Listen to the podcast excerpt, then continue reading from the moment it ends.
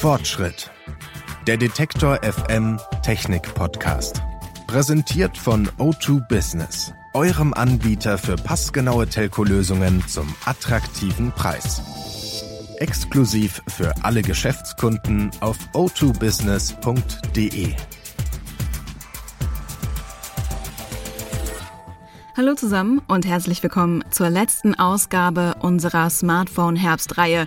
Wir haben bereits über die neuen Android-Smartphones von Google, Xiaomi und Samsung gesprochen und auch über die neuen iPhones von Apple. Die Folgen könnt ihr natürlich nochmal nachhören in unserer Detektor FM App oder wo ihr sonst eure Podcasts hört.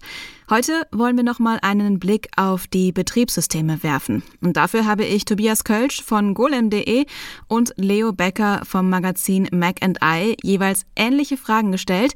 Und was sie dazu gesagt haben, das hört ihr jetzt hier. Es geht um Datenschutz, Alleinstellungsmerkmal des Betriebssystems, Update-Verfügbarkeit, also wie alt die Geräte sein dürfen, um die Updates noch zu bekommen und natürlich auch um die größten Neuerungen.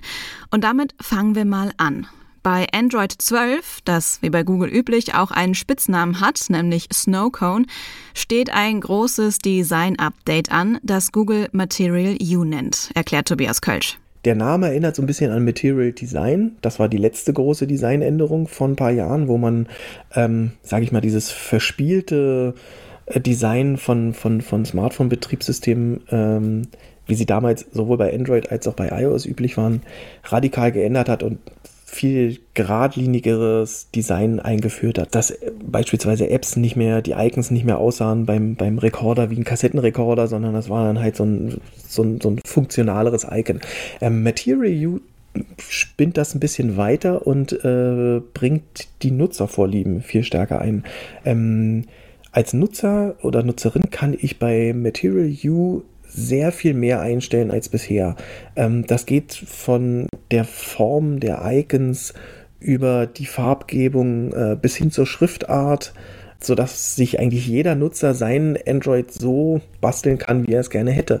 Ähm, was dann dazu führt, dass das eigene Smartphone auch so ein bisschen individueller wird, weil durch die vielen verschiedenen Einstellungsmöglichkeiten die Wahrscheinlichkeit gering ist, wenn ich da selber was einstelle, dass irgendjemand anders die gleiche Einstellung wählt. So viel Individualität können Nutzerinnen und Nutzer bei iOS von Apple nicht erwarten.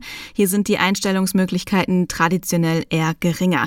Mit iOS 15 bringt Apple unter anderem ein Feature auf das iPhone, das Leo Becker sehr praktisch findet. In diesem Jahr hat sich Apple darauf konzentriert, an sehr vielen Ecken sehr viele Sachen zu verbessern. Und mit zu den größten Neuerungen gehört sicher äh, Live-Text, also die Erkennung von Textinhalten in Fotos, die auch direkt auf dem Gerät ähm, funktioniert und damit ermöglicht halt einfach einen Text, der in einem Bild oder in einem Screenshot ist, zu kopieren und wie normalen Text äh, in eine andere, in eine Notiz einzufügen oder in eine E-Mail einzufügen, in eine Textnachricht einzufügen und weiter zu verarbeiten. Da kommt man an viele Anwendungsfälle, in denen das sehr, sehr, sehr nützlich ist. Und das ist diese intelligenten Funktionen, das, also diese Analysefunktionen sind, glaube ich, etwas, die sehr stark bei iOS 15 im Fokus sind und Ansonsten verbessert Apple halt seine, seine Apps und Dienste. Dazu zählt dann unter anderem auch die Funktion SharePlay, mit der ihr Videos gleichzeitig schauen könnt oder auch gleichzeitig mit anderen Musik hören könnt. Was wir während der Pandemie ja schon bei anderen Diensten gesehen haben. SharePlay scheint aber noch nicht so richtig zu funktionieren, wie Apple sich das vorgestellt hat und wird deswegen erst mit einem späteren Update nachgereicht. Und wer jetzt schon gedacht hat, Moment, diese Live-Text-Funktion, die kenne ich ja schon. Ja, bei Google gibt es das bereits länger und heißt Google Lens.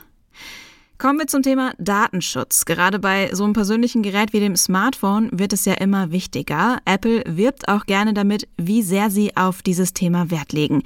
Datenschutz war bereits beim letzten iOS-Update ein großes Thema. Jetzt baut Apple weiter aus und will den Nutzerinnen und Nutzern noch mehr Einblicke geben. Es wird einen Datenschutzbericht geben, der letztlich aufzeichnet, ähm, auf was Apps, die man benutzt, zugreifen. Also greifen sie auf die Kamera zu, greifen sie auf das Mikrofon zu, welche Berechtigungen hat man ihnen eingeräumt, einfach um einem selbst einen Überblick zu verschaffen, was da eigentlich auf dem Gerät passiert oder einen Einblick zu geben in etwas, in das man bis jetzt nur sehr schwer Einblick erhält. Und solche Sachen sind in iOS bislang ja eher in so einer Art Blackbox gefangen und man kann nicht richtig reinschauen. Also das sind wichtige Sachen und ansonsten versucht äh, Apple mit ähm, vor allem mit Diensten, die halt jetzt an iCloud angegliedert sind oder an iCloud Plus, wie es dann künftig heißt, also das der, der Bezahl, als Bezahldienste praktisch, wenn man iCloud abonniert hat dann bekommt man noch Zusatzfunktionen, die praktisch ähm, die, die Surfaktivitäten in Safari äh, schwerer verfolgbar macht, sowohl für den eigenen Netzbetreiber als auch für Webseitenbetreiber, indem es halt ähm, den, den, den Datenverkehr unter anderem verschlüsselt und, ähm, und auch deine IP-Adresse praktisch versteckt oder gegen eine andere IP-Adresse austauscht. Das heißt, da ist natürlich ein Tick zusätzlicher Datenschutz drin, der allerdings eben auch voraussetzt, dass man ja iCloud Plus abonniert hat. Während Apple beim Live-Text-Feature bei Google abgeguckt hat, guckt Google in Sachen Datenschutz bei Apple etwas ab, nämlich das kleine Lämpchen, das angeht, sobald ein Dienst auf die Kamera oder das Mikrofon zugreift. Und wer will, der kann bei Android auch noch einen Schritt weitergehen, erklärt Tobias. Was auch äh, neu ist bei Android 12, ist die Möglichkeit, dass ich über, ein, ähm, über eine Schaltfläche einfach direkt die Kamera und das Mikro komplett deaktivieren kann. Also es wird dann quasi richtig aus dem System genommen. Ähm, andere Apps können darauf nicht mehr zugreifen. Sprich, wenn ich sicher gehen möchte, dass keine App irgendwie im Hintergrund meine Kamera aktiviert oder sowas, kann ich das einfach komplett ausschalten. Eine kurze Unterbrechung für eine Botschaft von unserem Werbepartner.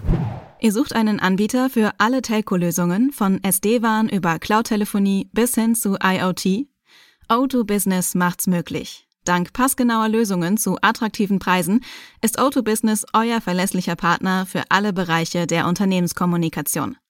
Das breit aufgestellte Portfolio lässt wirklich keine Wünsche offen und bietet euch innovative SD-WAN-Netzwerklösungen für Unternehmen jeder Größe. Zudem wurde das Mobilfunknetz von der Zeitschrift Connect gerade erst mit sehr gut bewertet und jeder Kunde erhält einen persönlichen Ansprechpartner. Weitere Infos und alle Angebote für Geschäftskunden findet ihr auf o2business.de. Wir merken, dass Android und iOS sich immer mehr angleichen. In dem einen Jahr führt der eine eine neue Funktion ein, die der andere dann im nächsten Jahr mit dabei hat und umgekehrt, sagt Leo Becker. Aber es gibt immer noch Alleinstellungsmerkmale. Bei iOS geht es für Leo da auch um Vertrauen viele der Funktionen sind eins zu eins vorhanden dann. Und dann kommen wir an den Punkt, dass es sehr stark eben um die, auch um die integrierten Apps des jeweiligen Anbieters geht und um die Dienste, die natürlich auch darum geschraubt werden und auch natürlich auch ein bisschen, wie sehr man dem jeweiligen Hersteller unterm Strich dann auch vertraut, äh, dass der, dass der da Apps und Dienste an bietet, die nicht allzu sehr analysieren, was letztlich mit denen gemacht wird. Also da hängt, glaube ich, ein ganzer Berg an Sachen dran und unterm Strich ist natürlich auch einfach das App-Ökosystem ist natürlich, auch das überschneidet sich natürlich in großen Sachen. Also ich meine, die, die Riesen-Apps von Instagram bis TikTok und äh, solche Sachen wird man natürlich immer auf beiden Plattformen finden. Aber es gibt natürlich sehr, in, im iOS-Bereich gibt sehr viele von kleinen Entwicklern äh, geschriebene Apps, die sehr liebevoll entwickelt sind. Und, und das heißt also irgendwie von, von Kalender bis hin zu Notiz-Apps und Termin-Apps und allen möglichen Sachen, die spezifisch Fotobearbeitungs-Apps, die die sehr, ja, sehr liebevoll äh, gemacht sind, die man in dieser Form und in, in der Qualität in Android äh, oder in Google Play Store in der Form bis jetzt nicht, nicht finden kann. Im Play Store vielleicht nicht, aber vielleicht außerhalb, denn die Offenheit von Google sieht Tobias als großes Alleinstellungsmerkmal für Android. Wer so ein bisschen die, die News verfolgt hat, äh, hat vielleicht mitbekommen, dass es bei Apple immer wieder Rechtsstreitigkeiten gibt mit äh, Entwicklern, äh, die sich darüber beklagen, dass ähm, die einzige Möglichkeit auf dem iPhone auf legalem Wege äh, zumindest äh, Apps raufzubekommen, ist, dass man über den App Store geht, über Apples eigenen App Store. Bei Android muss ich als Entwickler nicht über den Play Store gehen. Ich kann meine App einfach so anbieten auf meiner eigenen Webseite als sogenanntes APK-File, als APK-Datei. Die kann man sich runterladen und installieren. Ähm, es gibt alternative App Stores. Ähm, Apple argumentiert immer so ein bisschen mit diesem Argument, dass sie aufgrund dessen, dass ihre Apps alle im App Store angeboten werden, die Sicherheit garantieren können. Das ist manchmal so ein bisschen so ein Scheinargument, weil es auch im App Store Scam-Apps gibt, Und das ist halt immer so ein bisschen die Abwägung, die man auch als Anbieter, äh, äh, als Apple oder als Google machen muss, zwischen Sicherheit für die Nutzer und Offenheit des Systems. Android ist, sage ich mal, anfälliger für, für Viren als iOS. Aber ähm, wenn man als Nutzer oder Nutzerin da verantwortlich rangeht und ein bisschen nachdenkt und sich nicht jede App einfach installiert oder auch mit einem, mit einem Virenprogramm das vielleicht erstmal überprüft, ähm, kann man da eigentlich auch trotz des offenen Systems eigentlich ähm, recht sicher mit umgehen. Und dann gucken wir jetzt zum Schluss nochmal auf die Verfügbarkeit der Updates. Sprich, wie alt darf mein Gerät sein, damit ich das neue Betriebssystem überhaupt noch bekomme? Apple ist ja dafür bekannt, dass sie ihre Geräte sehr lange mit Updates versorgen. iOS 15 wird es noch für das iPhone 6S geben, das mittlerweile sechs Jahre alt ist. Aber sollte man das Update auch installieren, nur weil es geht, oder packt das Gerät das eventuell dann nicht? Also grundsätzlich würde ich sagen, ist es auf jeden Fall sinnvoll, das Update zu machen. Es gab in der Vergangenheit, das ist schon relativ lange her, ist Apple einmal reingerannt, dass eins der großen Updates eine ältere iPhone-Generation sehr stark ausgebremst hatte. Das hat ihnen sehr berechtigte Kritik eingebracht und äh, da mussten sie nachrudern und nachkorrigieren, was sie damals schon gemacht haben. Und daraufhin äh, in den anschließenden Jahren und auch bis jetzt, bis hin zu jetzt und mit iOS 15 sieht es genauso aus, haben sie sich sehr viel Mühe gegeben gegeben, dass äh, die älteren Geräte eben nicht nicht zurückgelassen werden und nicht lang, also nicht nur mit unterstützt werden, sondern auch nicht einfach langsamer wirken und, und sich langsamer anfühlen, sondern dass man die schon eins zu eins benutzen kann wie ein neues Gerät. Man bekommt natürlich auf den ganz alten Geräten, jetzt auf dem 6S zum Beispiel, was das letzte, ja das unterste unterstützte ist, bekommt man auch nicht zu 100 Prozent alle Funktionen. Also Live-Text zum Beispiel wird, fehlt auf den älteren Geräten. Da braucht man eben auch, also für manche Sachen sind, ist neuere Hardware erforderlich, aber auch für die Basisfunktionalität würde ich und für Sicherheitsupdates würde ich es auf jeden Fall ähm, empfehlen. Wobei man in diesem Jahr zum ersten Mal die Gelegenheit hat, auf iOS 14 zu verbleiben, weil Apple hier auch zumindest größere Sicherheitsupdates in Aussicht gestellt hat, was wir bis jetzt nicht hatten. Also iOS 13 war mit dem Tag, mit dem iOS 14 erschienen war, war iOS 13 abgesägt. Und das ist dieses Jahr nicht der Fall. Also niemand muss sich gezwungen sehen, an Tag 1 auf iOS 15 zu aktualisieren. Aber wenn man das möchte, kann man das, glaube ich, auch problemlos machen. Bei Android ist eine verlässliche Zusage, welche Geräte wie lange mit Updates versorgt werden, schwieriger, weil es eben so viele verschiedene Geräte und Hersteller gibt und jeder Hersteller Android auch nochmal anpasst, erklärt Tobias. Das Android, was die meisten Leute kennen, ist äh, das von Google gepflegte Android. Ähm, wenn ich jetzt aber ein Samsung-Smartphone habe oder ein Xiaomi-Smartphone, bekomme ich nicht das reine Google Android, sondern äh, die Version des Herstellers, die angepasste Version. Ähm, und das ist immer so ein bisschen der Flaschenhals. Wenn ich mir ein Pixel-Smartphone hole, ähm, kann ich davon ausgehen, dass ich die Updates schneller, wahrscheinlich schneller bekomme und wahrscheinlich auch länger bekomme, länger Updates bekomme als bei anderen Herstellern. Ähm, Ausnahmen bestätigen die Regel. Samsung hat auch versprochen, äh, länger Updates zu liefern als, als früher. Ähm, aber von der Schnelligkeit der Updates hängt das immer an den, an den Herstellern. Da ist es ein bisschen schwierig, eine, äh, eine verlässliche Aussage zu tätigen. Also ähm, die, die Wahrscheinlichkeit steigt natürlich, dass man länger Updates kriegt, wenn der Hersteller das verspricht. Die meisten Hersteller, die jetzt längere Updates versprechen, ähm, äh, da kann man davon ausgehen, dass das nicht allzu weit zurückgehen wird. Also Samsung hat eine relativ große Palette an äh, Geräten äh, angekündigt, die längeren, einen längeren Update-Zeitraum haben.